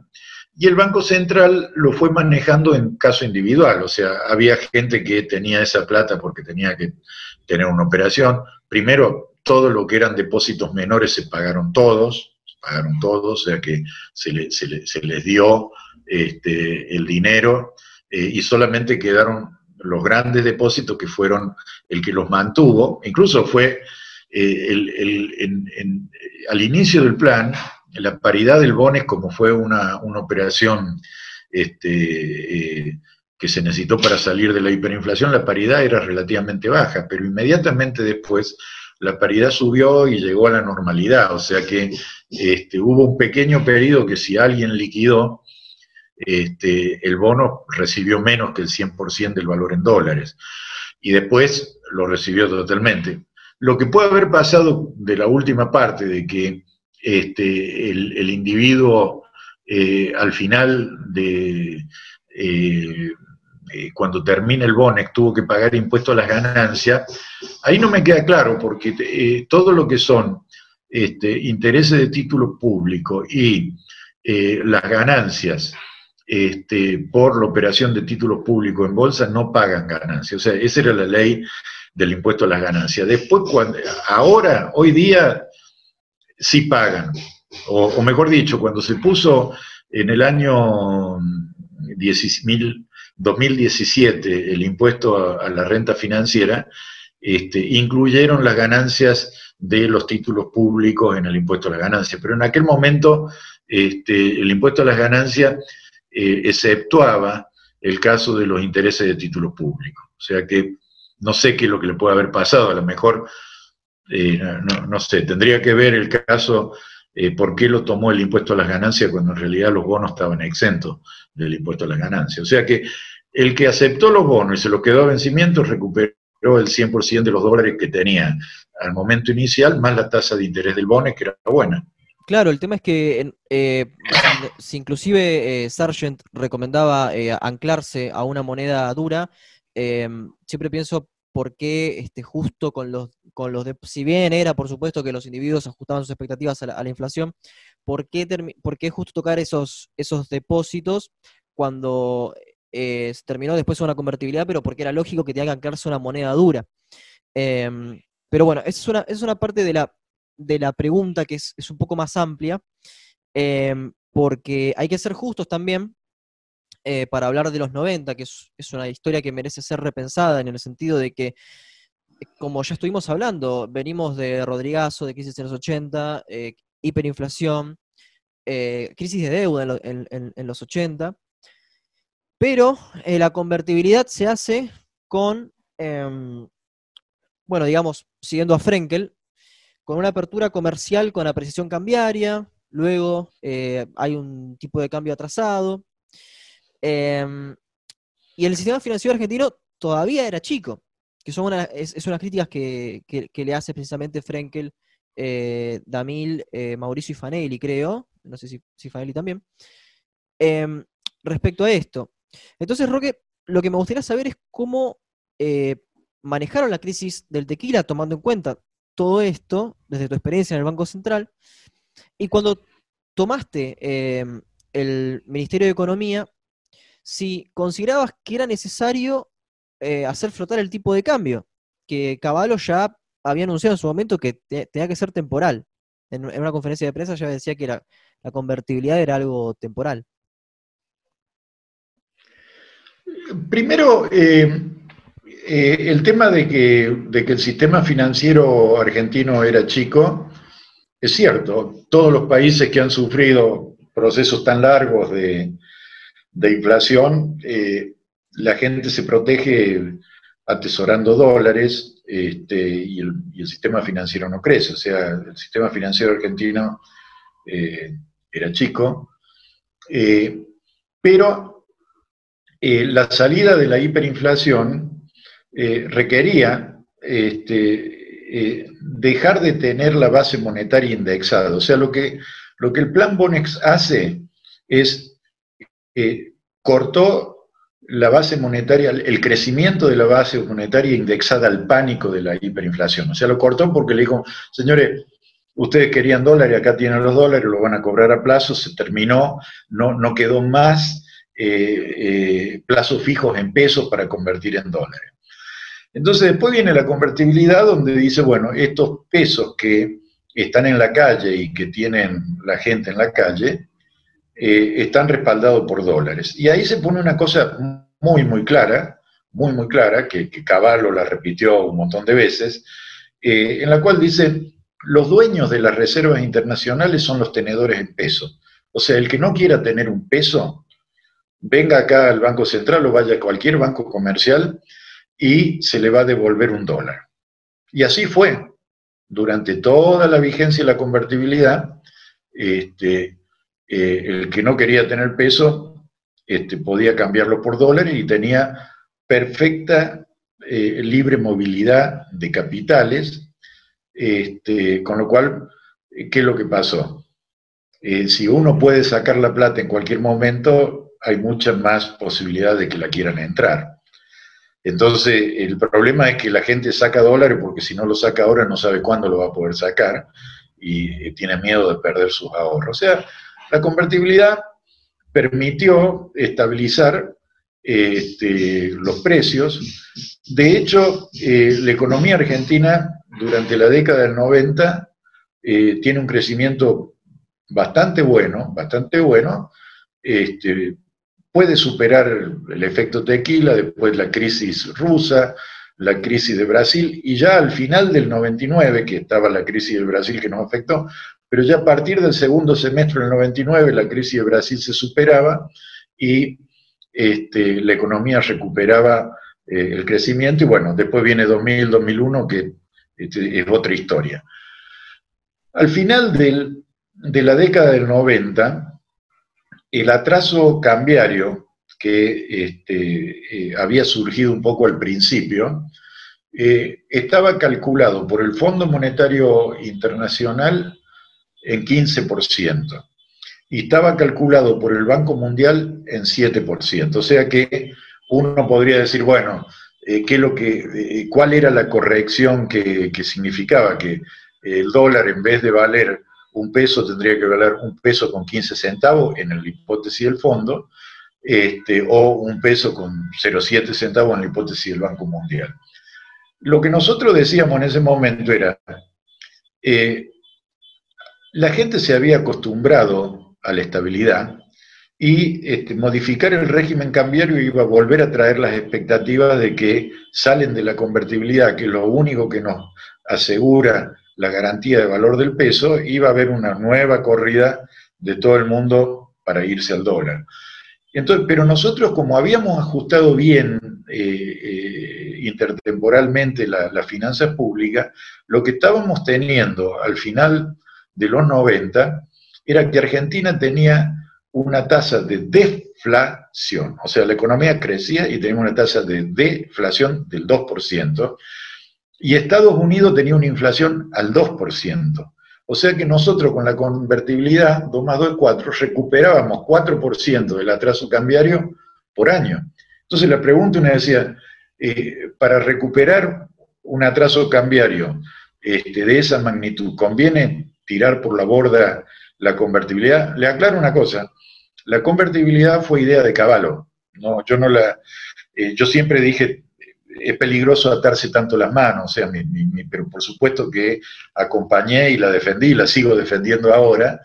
Este, ¿Por qué? Porque para salir de la hiperinflación era importantísimo. Yo no creo que se pueda, eh, digamos, Frenkel y compañía, todos ellos tuvieron con el plan austral. Este, ¿Cómo le fue con el plan austral? Que hicieron un cambio de moneda este, sin hacer ninguna reforma estructural. Les explotó. Les explotó el plan austral. O sea que no, no, no es una experiencia que se pueda este, decir que fue exitosa. O sea, eh, controlaron los precios, cambiaron la moneda, hicieron discurso, pero en definitiva terminaron en la hiperinflación. Eso fue el plan austral. Eh, en cambio, la convertibilidad fue una cosa completamente diferente, este, que tuvo éxito. Definitivamente fue un éxito, la economía creció, se eh, puso toda la normativa bancaria nueva, este, se pudo aguantar una crisis que fue la crisis del tequila, eh, después la economía siguió y ese atraso cambiario que eh, se menciona era mínimo y se estaba recuperando gradualmente. Hay mucha gente que dice, este, y a mí me lo, dijeron, y, mucha gente muy, pero muy seria, bien intencionada, que, me apreciaba y me aprecia muchísimo, este, Stanley Fisher, en fin, una cantidad de economistas eh, muy notables que me hicieron llegar sus comentarios, ellos decían que eh, lo ideal hubiera sido eh, dejar flotar el tipo de cambio en el año 97. En el año 97 Argentina volaba, volaba, o sea, estaba todo muy bien, y entonces aprovechemos esta situación y dejemos flotar el tipo de cambio. Ahí, eh, si bien, repito, yo no soy de, tener una postura dogmática de que el tipo de cambio fijo es lo mejor, etcétera, yo creo que es lo mejor para salir de la hiper, pero después la, flexibilidad cambiaria ayuda para acomodar algunas cosas. Eh, yo dudé muchísimo. ¿Por qué? Porque la gente que me la decía era muy, muy bien intencionada, pero en mi análisis me decía que, eh, primero, si nosotros salíamos de este, la convertibilidad en el 97, ¿qué es lo que iba a pasar? ¿Qué es lo que iba a pasar? como había flujo de capitales importante, había mucha gente que estaba vendiendo dólares en Argentina. Entonces, lo que iba a pasar es que eh, en vez de valer un peso el dólar, iba a bajar a 80 centavos por la oferta de dólares que venía del extranjero. Entonces, ¿qué iba a tener que hacer yo en esa situación? Iba a tener que comprar eh, a un peso, iba a tener que ponerle un piso para que no se me cayera el tipo de cambio y me provocara más atraso cambiario. Entonces digo, ¿y con qué lo voy a comprar? Si emito dinero me va a explotar más adelante, y si emito deuda me va a pasar lo que pasó con las LEVAC y las LEVIC y, las LELIC, que es lo que está pasando ahora. O sea, salir a este, comprar dólares con deuda o mantenerlo es una explosión en el futuro. Entonces yo dije, es muy temprano porque hoy día, este, si nosotros acabamos de salir de la hiperinflación cinco o seis años atrás, este, salir de este sistema es peligroso.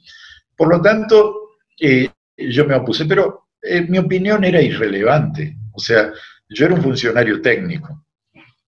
Ahora, si uno le preguntaba a los peronistas o a los radicales, que eran oficialismo o oposición, ninguno, absolutamente ninguno, soportaba o eh, hablaba a favor de dejar de lado la convertibilidad. Tanto es así que Dualde y de la Rúa en la campaña del 99 hacen campaña a favor de la convertibilidad. Ninguno de los dos hizo campaña promoviendo salir de la convertibilidad. O sea, la opinión pública estaba absolutamente a favor de mantener el sistema y hacer los ajustes que había que hacer. Tengamos en cuenta que en el 95, este, cuando viene el, efecto tequila, este, y que se daba la reelección de, de Menem, eh, teníamos bastantes dificultades para renovar el acuerdo con el fondo.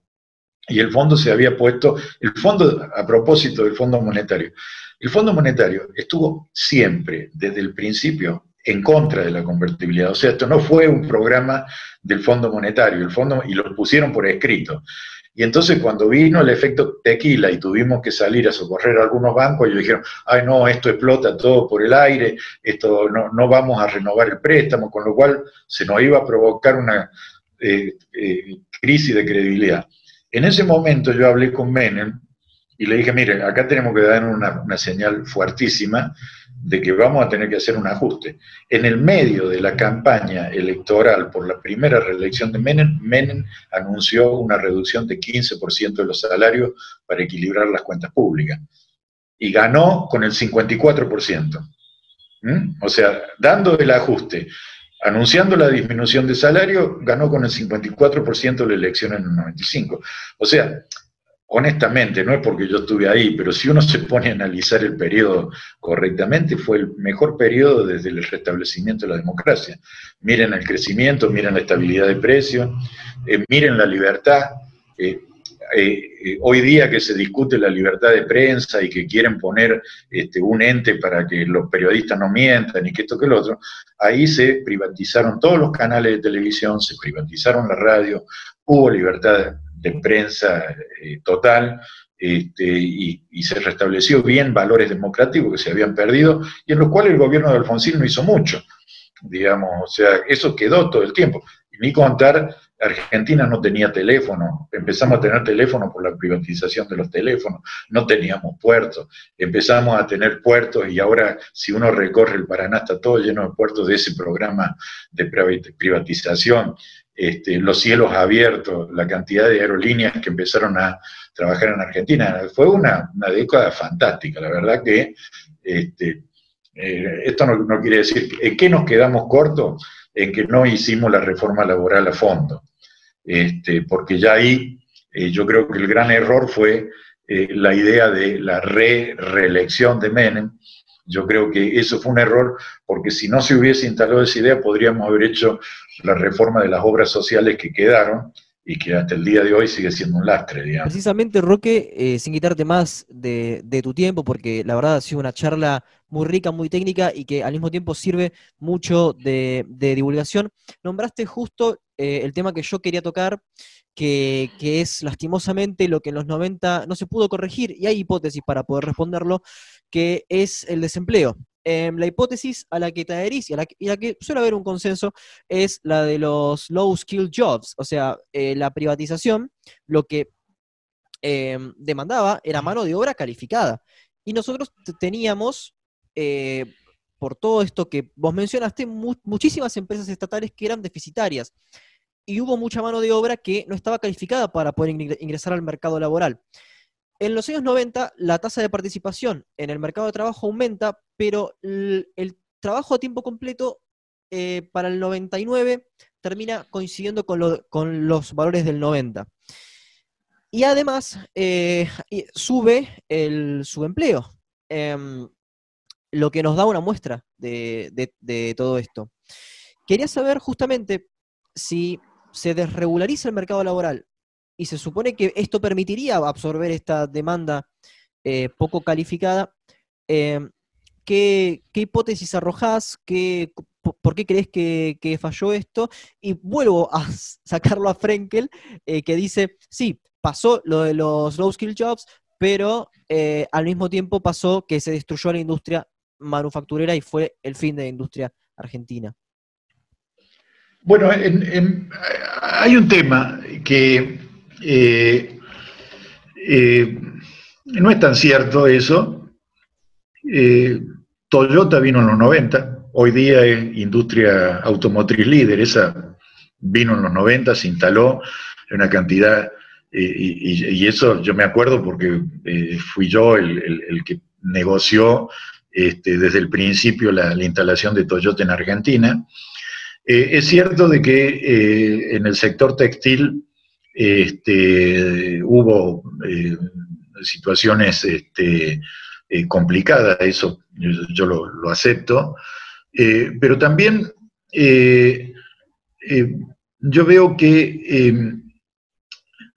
todo lo que se crea con un sistema de protección, llámese la industria textil o, alguna industria en particular que necesita aranceles altos, este, y protección, eh, eh, esa protección la estamos pagando todos los consumidores, porque eh, si yo tengo que este, comprar, digamos, una remera o, un lavarropa o lo que sea, este, y tengo que pagar dos o tres veces el precio internacional, es el pueblo argentino el que está sosteniendo esa ineficiencia. O sea que la ineficiencia que puede generar este, una protección efectiva muy alta en sectores ineficientes, eh, no es recomendable sostenerla, sino que más bien ayudarla a la reconversión.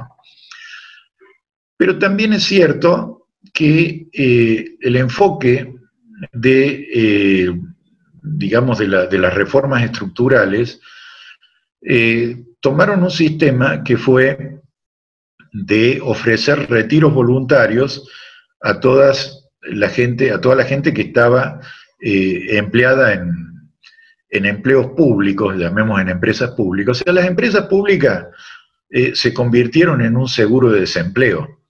O sea, que directamente estaban llenas de gente que este, eh, habían accedido por padrinazgo político en IPF, en aerolínea, en todos lados, había un montón de gente, con lo cual esas industrias este, o esos servicios eran totalmente ineficientes y eran imposibles de bancar. Entonces se ofreció eh, este, un retiro voluntario, que es lo que permitió que este, esas reformas se hicieran razonablemente, pero ocurrió un fenómeno que también se muestra un poco al final de los 90, de que eh, esos retiros voluntarios eh, fueron, ¿cómo diría?, asignados a gente que inmediatamente pensaron que podían ser empresarios, que pusieron un kiosco, un taxi, esto, el otro, y, tener un retiro voluntario no te convierte en un empresario,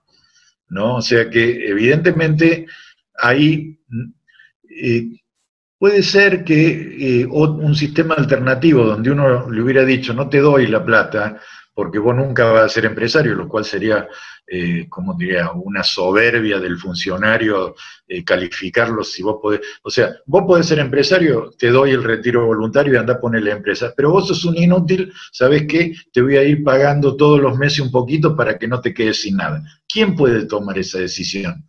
¿Quién puede tomar esa decisión? Entonces, pero fue un problema, yo reconozco que, este, sin decir nada, si uno hubiera dicho, bueno, señores, este, nosotros le vamos a seguir pagando este, un porcentaje del sueldo durante los próximos 10 años, mientras ustedes se capacitan este, y van encontrando eh, trabajo en, una actividad productiva, tal vez hubiese sido una claro, opción. Pero eso implicaría un seguimiento eh, extenuante, ¿no? O sea, muchas personas... No, no, porque no, no, porque la, idea sería, eh, en vez de tomar toda la plata ahora, vos firmás un retiro voluntario y yo te pago el sueldo durante X tiempo, este, y en ese tiempo vos tenés, como individuo, tenés que hacerte responsable de capacitarte y entrar en el mercado laboral donde, eh, digamos, donde haya demanda. Y eso eh, es lo que voy a decir, low skill o high skill, viste, bueno, si tenés que aprender computación y tenés 40 años, aprende, ¿me entendés? Y entonces podés entrar a lo mejor en algún sector de, más tecnología, o, sea que eh, en eso ya no, uno no puede ser tan paternalista, lo único que uno puede decir es, esto no se puede bancar. Es lo que está pasando ahora, digamos, hoy día, eh, tenemos un gasto público que es imbancable. ¿Cómo lo van a resolver? No sé, afortunadamente no estoy ahí, porque todo lo que se puede hacer es políticamente incorrecto, ¿cierto? Entonces, este, eh, en, esa, situación se manejó con ese criterio, podrían haberse utilizado otros, yo en eso, yo creo que ahí hay un tema que se puede revisar, y el otro tema que se puede revisar es que este, evidentemente eh, no avanzamos con la reforma de las obras sociales este, y mantuvimos un régimen corporativo sindical este, que promueve el desempleo, porque evidentemente eh, este, eh, eso es lo que hace que Argentina pierda competitividad y que tengamos un régimen donde sea muy difícil poner una empresa. Es muy, muy difícil. ¿Por qué? Porque cuando uno ve lo que es el costo laboral y todas las restricciones existentes, uno dice, bueno, me voy a Brasil o me voy a Uruguay o me voy a otro lado. Digamos, el capital eh, tiene alas, vuela rápidamente y es imposible pensar de que con este sistema nosotros podamos atraer capital. El capital puede estar disponible para venir a Argentina si hay seguridad jurídica. Lo que no va a haber es eh, condiciones de asignación de recursos que permitan hacer actividades eficientes y rentables. Si no hacemos todas estas reformas que estamos mencionando, que que son imprescindibles, en aquel momento se avanzó muchísimo, porque por lo menos se restableció el transporte, se restablecieron las comunicaciones, se restableció un montón de cosas que son necesarias para la industria, y de hecho se instalaron muchas empresas. Roque, para, como última pregunta, para cerrar ya, porque la verdad que estuvimos un tiempo muy largo y te agradezco todo el tiempo que, nos brindaste, eh, quiero ir con una pregunta clave que sé que no, se puede responder en poco tiempo, es una pregunta muy compleja y que, bueno, en gran parte eh, involucra varias décadas del trabajo de básicamente todos los economistas hasta la fecha, y es sobre un tema que vos mencionaste brevemente en esta entrevista y también las mencionaste en otras, que es que siempre te interesó la polémica entre los monetaristas y los keynesianos. A esta altura de tu vida, me gustaría que hagas una breve reflexión eh, con los aspectos quizás más fundamentales de eh, qué posición tomás frente a esta polémica. Principalmente, ¿qué rescatarías, qué aspectos rescatarías del keynesianismo y qué aspectos rescatarías eh, del monetarismo y qué aspectos criticarías del keynesianismo y qué aspectos criticarías del monetarismo? Del keynesianismo yo creo que eh, eh, rescataría una hipótesis que yo uso en, todos mis trabajos que tienen que ver que no existe una absoluta flexibilidad de precios. O sea, uno, uno de, digamos, no los monetaristas, pero fundamentalmente el modelo clásico, este, suponía que los precios saltaban, digamos, de un punto a otro, restableciendo el pleno empleo eh, rápidamente. Yo creo que Keynes, este, cuando dice, bueno, ojo, este, porque hay rigideces, los salarios se fijan por contrato, eh, los precios no es que, se fijen todos los días, o, si un restaurante imprime un menú esta noche, mañana la noche no lo está cambiando, sino que lo mantiene por un mes, o sea, hay ventas por catálogo, una cantidad de cosas que este, los precios no se ajustan instantáneamente, creo que eso es un aporte del keynesianismo, es válido y está incorporado en el análisis este, teórico. Eh, el error de Keynes fue pensar, mejor dicho, no de Keynes, de los keynesianos, porque Keynes cuando eh, habló de estimular la demanda agregada con el gasto público, eh, estaba hablando de la eh, de la Gran Depresión de los años 30, donde estaban todos los factores desocupados y hacía falta lo que se mencionaba como cebar la bomba, algo este, hay que, tiene que ser un poco la locomotora que ponga en marcha la actividad.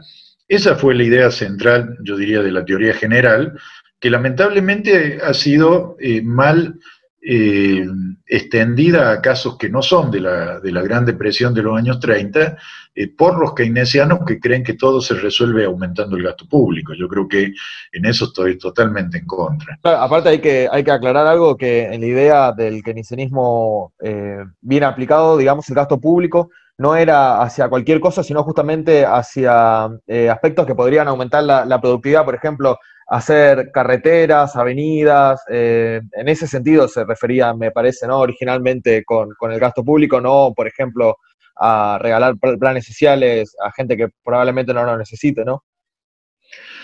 Sí, eh, eh, en qué se gasta también es un, gran, un gran debate. O sea, por ejemplo, para calificar un poquito lo, que vos decís, este, el gasto tiene, tiene que ir eh, en un sector donde el sector privado no esté dispuesto a gastar. O sea, supongamos, si yo voy a hacer gasto público y voy a poner una planta de auto, lo que voy a estar sustituyendo es la inversión que va a hacer Toyota, ¿me entiendes? Entonces, eh, el gasto público no tiene que ser sustituto del, gasto privado. O sea, hay que tener cuidado este, con eso. Curiosamente, curiosamente, Keynes lo tiene muy, muy claro en su libro La teoría general, en que el gasto público no puede sustituir al, gasto privado. O sea, el gasto privado eh, tiene que, ser gasto privado y donde no, no se puede este, incorporar en la demanda un gasto que haga el sector privado, entonces ahí el, gasto del sector público ayuda a empujar la economía, ¿cierto? Ese, eso es en, el tema de Keynes, ¿cierto? El, tema de los planes, etcétera, eh, eh, es una mezcla de gente que que dice, bueno, eh, con, estos planes yo voy a estimular el consumo y, voy a sacar la economía de la recesión, eso es absolutamente falso, porque en definitiva, ¿con qué van a pagar los planes? Pues subiendo los impuestos, subiendo la inflación, no, no, no está claro. Una, una de las cosas que verdaderamente eh, el monetarismo eh, lo tiene mucho más claro que el keynesianismo, es precisamente eh, la consolidación de la restricción presupuestaria del gobierno con el sector privado y el sector monetario.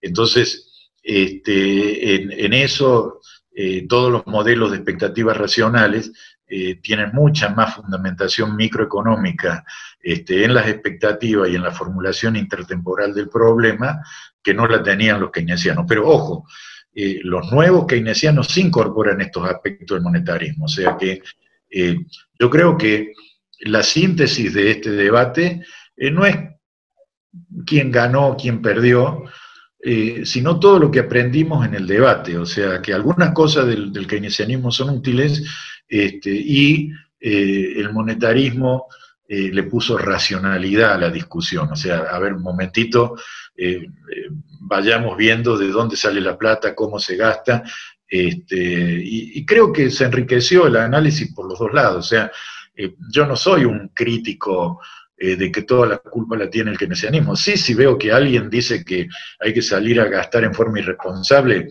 eh, yo no lo llamaría keynesiano, lo llamaría que esté equivocado, digamos, porque tampoco los keynesianos son así, digamos. Hay que respetar que hay mucha gente que mantiene estas ideas y no cometen estas políticas tan absurdamente malas, sino que...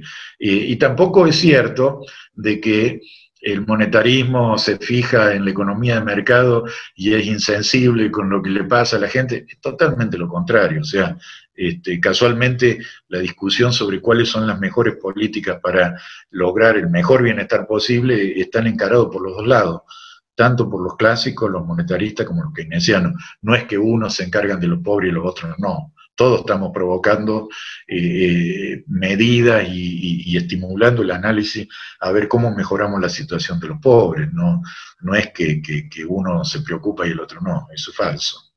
Claro, sí, es muy importante que, lo aclare. Bueno, la verdad, Roque, le agradezco muchísimo. me hizo acordar en una parte en lo que dijo, que cuando le preguntamos a Facundo, no sé si, si, recordará la respuesta exacta, pero cuando le preguntamos a Ricardo López Murphy si calificaría de keynesiano el kirchnerismo, dijo que no, que no era keynesianismo, sino simplemente un desastre. Como que no... esto, tiene mucho que ver con lo que dice en el paper de 1991 Roque con la macroeconomía del populismo, ¿no? Y ahora hay que, no hay que confundir estas, estas cosas. Claro, bueno, ese, ese, ese trabajo tiene, mm, eh, tiene un título un poco agresivo, que es algo así, eh, ¿qué aprendieron los populistas de la hiperinflación, digamos? Y, la verdad que nada.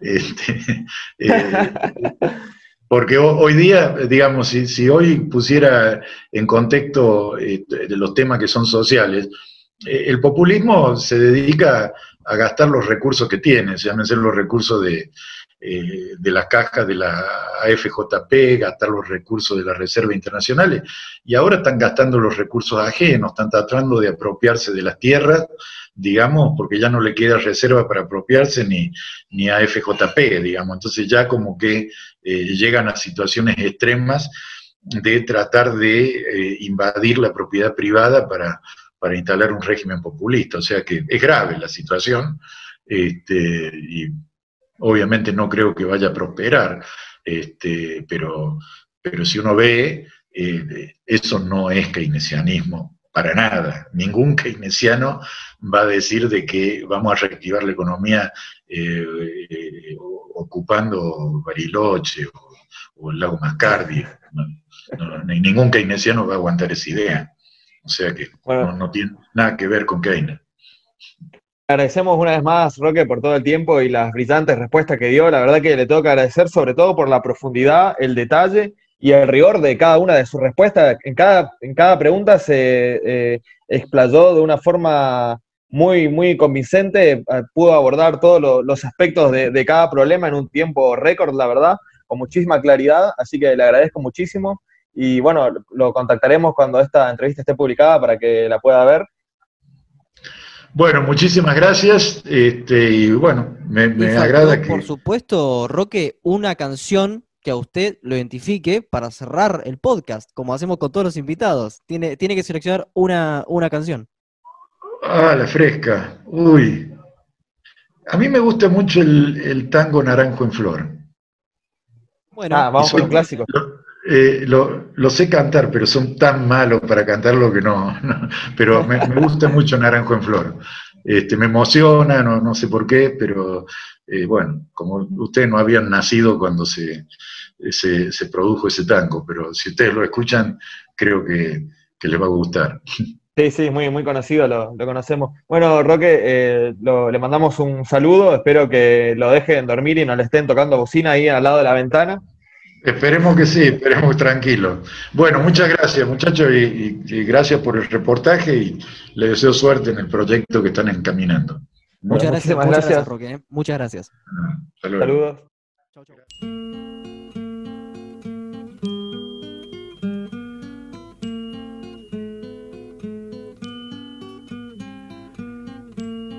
Era más blanda que el agua, que el agua blanda era más fresca que el río. naranjo en flor y en esa calle de estío, calle perdida, dejó un pedazo de vida y se marchó.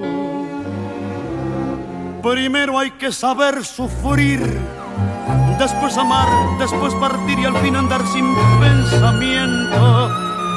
Perfume de naranjo en flor, promesas vanas de un amor que se escaparon en el viento. Después, ¿qué importa del después? Toda mi vida es el hacer que me detiene en el pasado. Eterna y vieja juventud que me ha dejado cobardado como un pájaro sin luz. ¿Qué le habrán hecho mis manos? ¿Qué le habrán hecho para dejarme en el pecho tanto dolor?